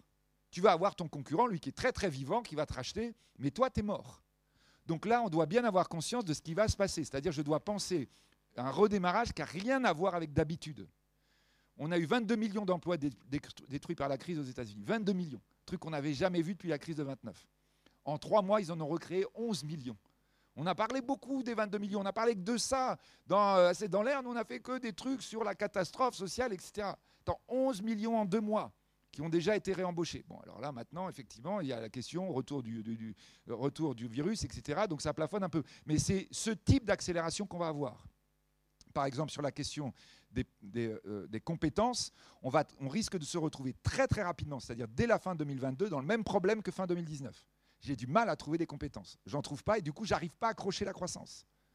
Donc ça, c'est vraiment quelque chose dont on doit avoir conscience, hein, c'est-à-dire cette, cette, ce mode de fonctionnement complètement différent de ce qu'on avait connu jusque-là. Alors j'en arrive effectivement au truc le plus intéressant, c'est la phase 4. La phase 4, c'est donc cette phase de croissance, croissance mondiale tirée par l'Asie, qui commence déjà euh, l'Asie va, tirer par exemple l'Allemagne, l'Allemagne va nous tirer nous. Hein. Donc elle nous tire par sa dette, mais elle va nous tirer aussi parce que comme elle a la croissance, et eh ben, nous on est ses fournisseurs, donc on est, on, est, on est avec un tout petit temps de latence, mais on retrouve bien l'accélération. Est-ce que c'est la même croissance qu'en 2019 C'est là où effectivement c'est passionnant. Tout était passionnant jusque-là, on est d'accord. Mais maintenant, là, c'est vraiment passionnant parce que ça ouvre des perspectives nouvelles extraordinaires. C'est que très clairement, la croissance va être différente. Parce que ce qui s'est passé pendant les trois mois de la période 1 d'arrêt, ça a été d'abord l'arrêt, je suis d'accord. Mais je ne vous ai pas parlé de ce qui se passe pendant les deux mois suivants. Pendant les deux mois suivants, tu as toujours les gaz à effet de serre super, super faibles et tu as les boîtes qui recommencent à fonctionner. C'est-à-dire c'est la Banque de France qui dit, dis donc, très bonne surprise, en mai-juin, on a une croissance beaucoup plus forte qu'on croyait. Parce que tout le monde a commencé à bricoler. À bricoler avec, alors le terme qui va être l'emblème de ça, c'est le télétravail. Le télétravail, c'est quoi? C'est que les collaborateurs sont devant Netflix pendant les 15, premiers, les 15 derniers jours de mars. C'est les vacances, c'est normal. Première semaine d'avril, ils sont toujours devant Netflix, ils commencent à trouver le temps long. Et à partir de là, vous commencez à téléphoner. D'ailleurs, c'est tout le problème de la question du chômage partiel. À quel moment on a commencé à repenser boulot Normalement, vous n'avez pas le droit, vous êtes au chômage. Vous devez regarder obligatoire, regarder Netflix toute la journée si vous êtes au chômage. Hein. et donc là, effectivement, on est en train de dire, voilà, mais merde, ils ont commencé tout le monde à réfléchir. Et il a commencé à avoir des coups de téléphone et les gens ont éteint la télé. Tu te rends compte, ça c'est un signe que vraiment, ils étaient en train de recommencer à bosser. Évidemment, heureusement qu'on a fait ça, parce que comme ça, dans la phase 3, on peut redémarrer. Mais bon, quand vous êtes vraiment sur l'aspect juridique, en disant on a fait tout comme avant, donc le chômage partiel, il faut regarder s'il y a ou s'il n'y a pas, et sinon amende. Donc effectivement, là, on se, on se gratte la tête. Mais en réalité, donc vous avez bien une nouvelle économie qui se met en place, totalement bricolée on téléphone dans la salle de bain, c'est des endroits où on reçoit, on travaille sur la table de la cuisine, avec le conjoint en face qui vous fait tomber euh, l'eau des nouilles sur le clavier, avec les gamins qui courent parce qu'il n'y a pas d'école, enfin le truc, bricolage total. Donc évidemment, croissance un peu bancale, mais redémarrage assez spectaculaire. C'est-à-dire tout d'un coup, on fait quoi? On casse le modèle. On casse le modèle économique. En fait, on casse le modèle économique issu de la première révolution industrielle, les usines, et la deuxième révolution industrielle, la circulation à tous azimuts. En fait, qu'est-ce qui se passe? Il se passe que on se rend compte d'un seul coup qu'en fait, le PIB mondial, depuis 1945, il a beaucoup, beaucoup évolué.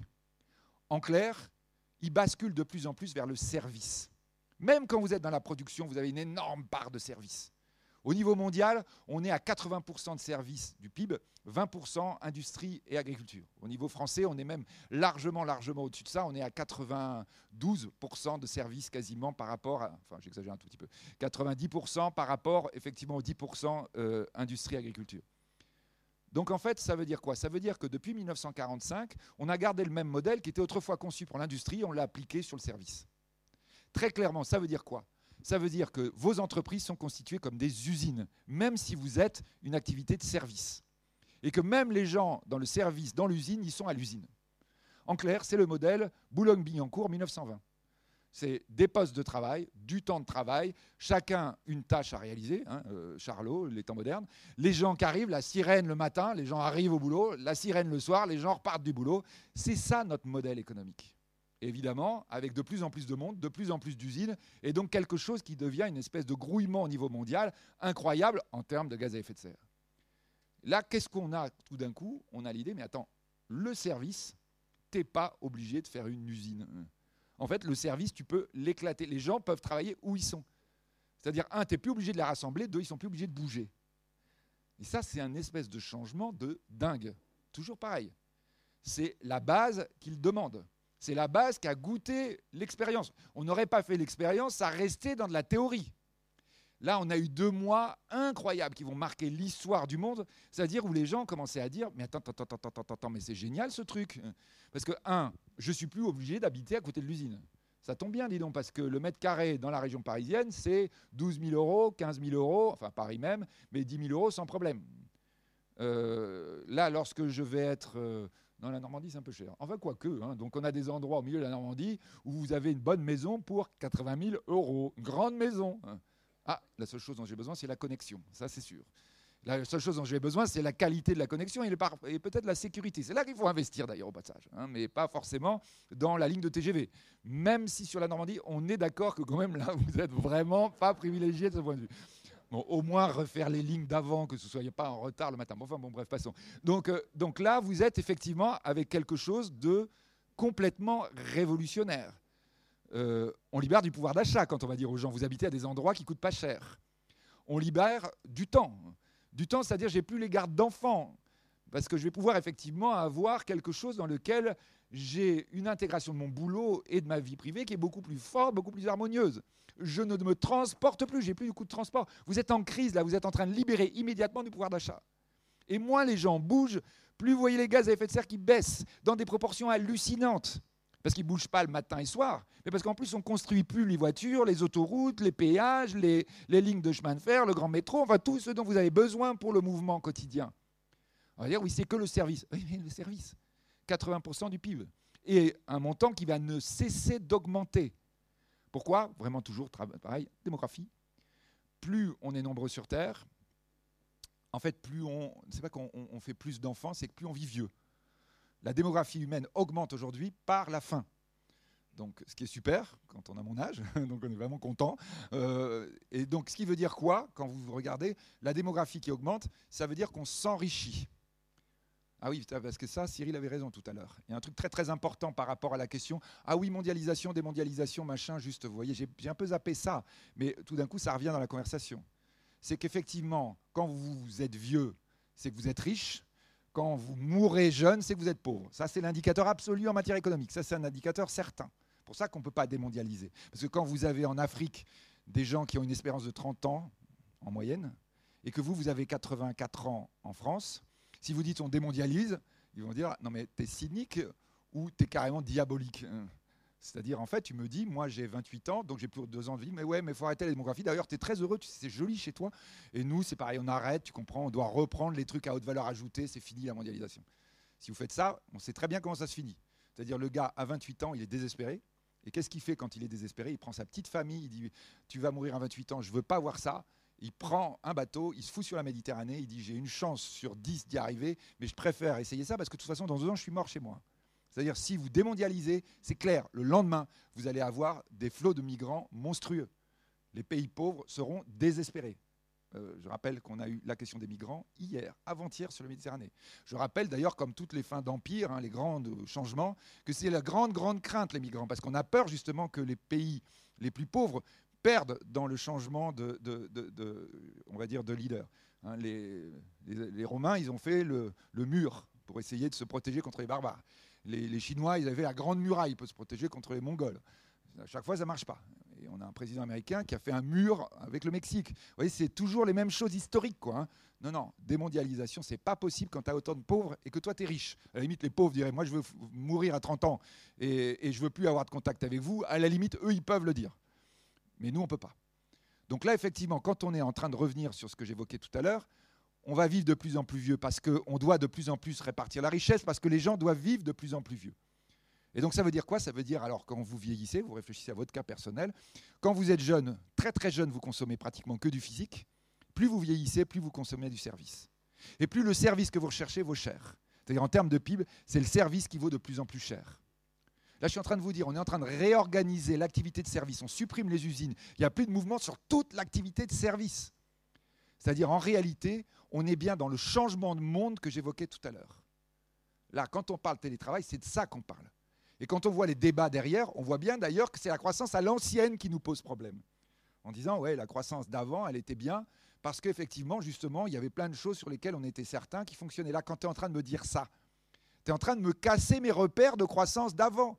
Je retrouve le problème du cheval, un million de chevaux à Paris, quand tu vas avoir 4000 chevaux 30 ans après. En clair, la croissance française, elle est normalement traînée par quoi pour les 30 ans qui viennent? Par le Grand Paris.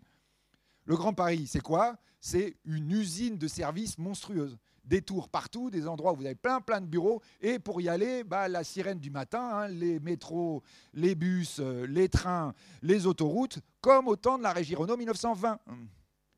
Et là, vous êtes panique à bord à Paris en ce moment. Parce que depuis deux mois de confinement, on dit, mais les gens, dis donc, ils se barrent. Non seulement les gens, mais les boîtes commencent à dire, ah mais non, mais en fait, on n'est pas obligé d'avoir un, open space à la défense. C'est-à-dire que là, vous commencez à avoir la migration, un truc incroyable. C'est-à-dire, on l'a en direct. On a maintenant les cadres supérieurs qui sont en train d'arriver, comme des espèces de criquets, partout dans les villes de taille moyenne. Même les métropoles régionales sont trop grandes. Elles sont d'ailleurs presque toutes saturées comme Paris. D'ailleurs, presque toutes ont des prix au mètre carré beaucoup trop élevés on commence à avoir toutes les villes à moins de 100 000, moins de 20 000 habitants qui ont, là, on a les préfets qui remontent l'information, quoi. Et il y a plein de gens qui sont en train de chercher un logement. Il y a des boîtes qui envoient des équipes de 10 personnes en disant, bah tiens, si tu allais à Romorantin, euh, et les gens vont voir, bah, attends, attends, on a fait la liste, hein. voilà la manière dont tu vas pouvoir vivre là-bas, le prix du mètre carré, les services. C'est ça qu'on est en train de faire, une espèce de rating sur la vie à la campagne en ville. Enfin, vous voyez ce que je veux dire. C'est-à-dire dans des endroits comme peut-être ici Deauville, etc et avec effectivement, vraie question, euh, connexion, qualité de connexion. Donc qu'est-ce qu'a fait Orange? Là, vous voyez, vous avez plein, de signes comme ça. Hein. Qu'est-ce que vient de faire Orange? Il vient de dire, on va mettre en vente notre fibre. Là, ils viennent de l'annoncer hier. Hein. On va mettre en vente tout l'équipement de fibre qu'on a fait sur les campagnes. il y a plein de gens là qui se sont dit, oh là, je reprends ça parce qu'à mon avis, ça va être très très rentable ça. Et là, vous commencez à avoir effectivement les appels d'offres qui vont commencer. Je vous signale au passage que les deux prix Nobel d'hier en économie sont des spécialistes de l'appel d'offres de télécommunications. Donc là, on est exactement dans le truc qu'il faut du point de vue de ce qui est en train de se produire. Vous voyez, tout d'un coup aussi, évidemment, derrière, vous avez le machin, on n'a pas besoin de la fibre, qui d'ailleurs, quand même, Orange, ils ne sont pas complètement oubliés de idiots, ils y ont pensé, c'est la 5G. Pourquoi la 5G apparaît? Bah Parce qu'évidemment, là, quand tu es dans le truc euh, connexion, pas besoin de fibre, la 5G, c'est la solution. C'est pour ça que tout d'un coup, tout ça monte d'un seul coup d'un seul. Et là, quand on est en train de regarder ce que ça signifie, c'est une réorganisation complète de la vie, une réorganisation complète de la valeur. On est d'accord, hein? Euh, lorsque vous regardez le, donc tous ceux qui ont un petit portefeuille boursier évidemment me suivent bien, quand vous regardez ce qui s'est passé pendant le confinement et après, c'est l'explosion de valeur des boîtes de la tech. C'est Amazon qui passe à 1600 milliards, c'est Apple qui va à 2000 milliards, c'est Microsoft qui passe 2000 milliards avec la projection à 2600 milliards. ah oui, c'est de la spéculation. il y a surtout un vrai problème, c'est qu'en France, tu n'as pas une boîte, en Europe, tu n'as pas une boîte qui vaut 500 milliards, pas une. Euh, parce qu'effectivement, tu n'y es pas là-dessus. Les Européens n'ont pas bien anticipé le problème. Ils sont surtout avec le rétroviseur en train de dire, moi, je suis en train de construire des usines bouillonne-billancourt, éventuellement pour des activités de service. Ils n'ont pas anticipé qu'on était dans un changement d'une profondeur incroyable, qui effectivement risque d'avoir des vraies, vraies conséquences, c'est-à-dire effondrement des gaz à effet de serre. Donc, il va être validé. Donc, les jeunes vont commencer à dire c'est là que je veux être. Aujourd'hui, quand vous êtes en train de dire je veux embaucher des jeunes sur 2021, vous ne pouvez pas faire, on va dire, l'économie du télétravail. Ah oui, mais mes équipes m'ont demandé préféré. Non, non, non, non, oublie ça. On est dans quelque chose de beaucoup, beaucoup plus profond. Et aujourd'hui, les gamins, ils vont te demander ça. Il va falloir que tu regardes comment tu as organisé, parce que ta boîte d'être organisée différemment. La manière dont tu penses le lien avec tes, salariés est complètement différent. Parce que là, vraiment, c'est une remise à plat totale du modèle. Enfin, on est même au point qu'on se dit d'ailleurs, même, est-ce que l'entreprise a encore un sens? Est-ce que c'est une entreprise? Est-ce que c'est une fédération de gens qui travaillent Évidemment, vous imaginez le droit du travail. Là, l'inspection du travail est complètement au sans-coup depuis le confinement. Parce que ce que je vous disais tout à l'heure, le temps de travail pour l'identifier, déjà pour les cadres, on avait préféré arrêter parce qu'on disait c'est pas possible. Mais maintenant, effectivement, on commence à avoir des prévisions d'enquête en disant à quel moment vous avez pensé au mail que vous avez envoyé du point de vue professionnel dans la période de juin-juillet. C'est l'enquête en disant ah mais oui parce que quand on voit le mail, en fait, il pense au moins un quart d'heure avant. Donc c'est du temps de travail. Hein. Ah oui, mais donc effectivement, c'est un tout petit peu compliqué quand tu vas représenter ça à l'échelle de toute l'économie. Bah oui, mais là, on est d'accord. Hein. ce que je vous disais tout à l'heure, l'État, par définition, il court après la rupture technologique. Par définition, il ne sait pas gérer. Donc là, on en est là. On en est là avec tout d'un coup des perspectives de croissance complètement différentes. évidemment, alors quand je suis en train de vous raconter 1600 milliards, 2000 milliards, la bourse ne se trompe pas. Elle est en train de dire, c'est là qu'est en train de se créer la nouvelle valeur. Non, non, mais que tu sois pas d'accord avec Amazon, que tu penses que c'est des salopards, machin. Oui, non, mais peu importe. Ils sont en train de fonctionner en phase avec la nouvelle façon de fonctionner dans le monde. Ils sont en train de se projeter sur la question de l'immobilité volontaire, agréable, autour de ton logement, 15, 30, 15, 30 minutes pour aller à un boulot. Ce n'est pas dans la cuisine, parce que ça, effectivement, vaut mieux des espaces de coworking, mais c'est quelque chose qu'on peut parfaitement gérer. Un truc très à plat. Ah oui, tout d'un coup, je retrouve bien mon approche nodale. Un truc dans lequel, effectivement, la ville qui était soi-disant le grand modèle, qu'elle allait être l'urbanisation, le grand avenir de la planète. Tout d'un coup, on se dit, ah non, en fait, la ville, bah, c'est une parenthèse de 200 ans. Parce que pendant des siècles et des siècles, la, ville, ce n'est pas un endroit où on vit, c'est un endroit où on fait du commerce, c'est un endroit où on se protège. Sinon, le reste du temps, on n'est pas dans la ville. Donc nous, on disait, ah maintenant, ça y est, c'est fini, on va être dans les villes pour toujours, l'humanité va aller dans les villes. Ben non, tout d'un coup, tu as en deux mois la question posée. En deux mois, la remise en cause totale. Donc là, j'ai fini mon intervention. Euh, et surtout, évidemment, quand je vous dis ça, ça veut dire qu'en ce qui vous concerne, chef d'entreprise, bon, évidemment, je vous dis bien qu'on va rentrer dans une période d'inconfort. Ça, ça fait aucun doute. Euh, je vous dis bien dans une période dans laquelle toutes vos certitudes, il va falloir les mettre à zéro, les mettre à plat. Exactement la présentation qu'a fait William au début, en disant euh, on avait un, modèle, nous on a commencé à dire le modèle, on se dit que de toute façon, il est mort. Que de toute façon, même, il va mourir. Que si ce n'est pas encore fait, ça va se produire. Hein. Et William avait raison en disant, de toute façon, je sais bien que ça va disparaître. Mes clients m'aiment pas, c'est génial. C'est exactement ce qui veut dire que je dois changer. Mais quand on est à l'APM et quand on a l'esprit de l'APM, je suis sûr que ce que je vous dis là, c'est d'abord une bonne nouvelle. Je vous remercie de votre attention.